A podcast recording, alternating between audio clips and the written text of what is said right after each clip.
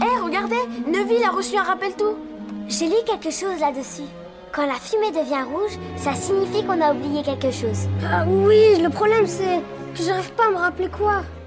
Salut les sorciers Bienvenue dans le Rappel Tout, le podcast de la Gazette du Sorcier qui fait le point sur l'actualité du monde magique.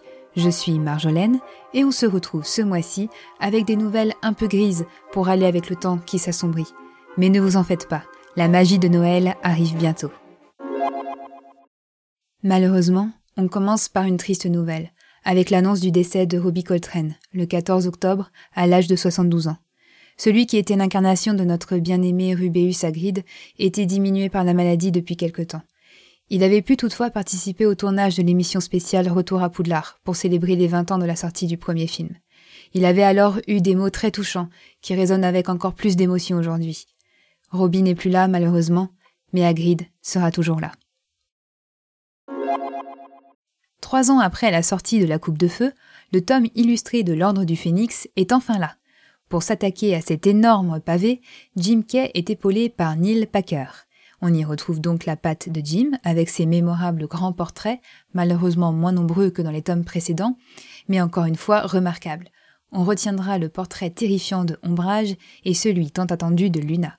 Neil Packer apporte sa touche avec ses dessins moins colorés mais très détaillés.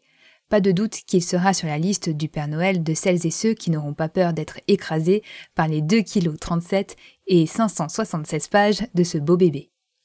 Nous avons appris avec tristesse que ce serait le dernier tome illustré par Jim Kay, qu'il se retire pour se consacrer à d'autres projets, évoquant également sa santé mentale ne lui permettant plus d'assurer un travail aussi exigeant et ambitieux. Reste à savoir quel illustrateur ou illustratrice reprendra le flambeau pour les deux derniers tomes, mais le style unique et foisonnant de Jim Kay va personnellement beaucoup me manquer.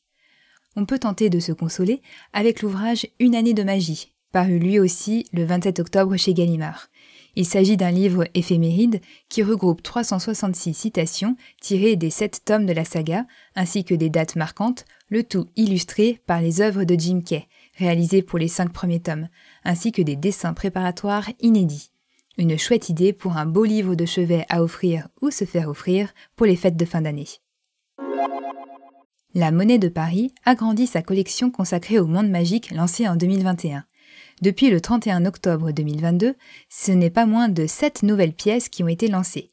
4 pièces de 10 euros ornées des blasons des maisons de Poudlard, une cinquième avec le blason de l'école de sorcellerie, une pièce de 50 euros en argent particulièrement réussie avec une chouette livrant la lettre d'admission de Harry, et enfin une pièce en or ornée du Poudlard Express d'une valeur de 500 euros.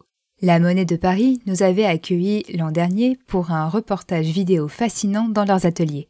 Vous pouvez retrouver le lien en description de cet épisode. Les Studio Tours se préparent à leur désormais habituelle célébration de la fin d'année avec Poudlard sous la neige du 14 novembre au 15 janvier. Si vous prévoyez une visite durant cette période, vous aurez la chance de retrouver la grande salle décorée pour le bal de Noël, ainsi que plusieurs sets et maquettes saupoudrées de neige. Les dîners dans la grande salle sont également organisés à nouveau cette année, du 13 au 15 décembre, mais il vous faudra pour ce moment magique débourser pas moins de 260 livres, soit 296 euros. Sinon, vous pourrez comme moi continuer de rêver devant les photos de la maquette du château de Poudlard recouverte de neige. Le rappel tout, c'est fini pour aujourd'hui. Mais on se retrouve en décembre pour un nouveau numéro que j'espère 100% festif. En attendant, prenez soin de vous et retrouvez toute l'information du monde magique sur le site de la Gazette du Sorcier. Le Rappel Tout est un podcast Studio Gazette. Suivez toutes nos émissions sur Facebook, Twitter et Instagram, Studio Gazette, ainsi que les précédents épisodes en vidéo sur la chaîne YouTube de la Gazette du Sorcier. À bientôt!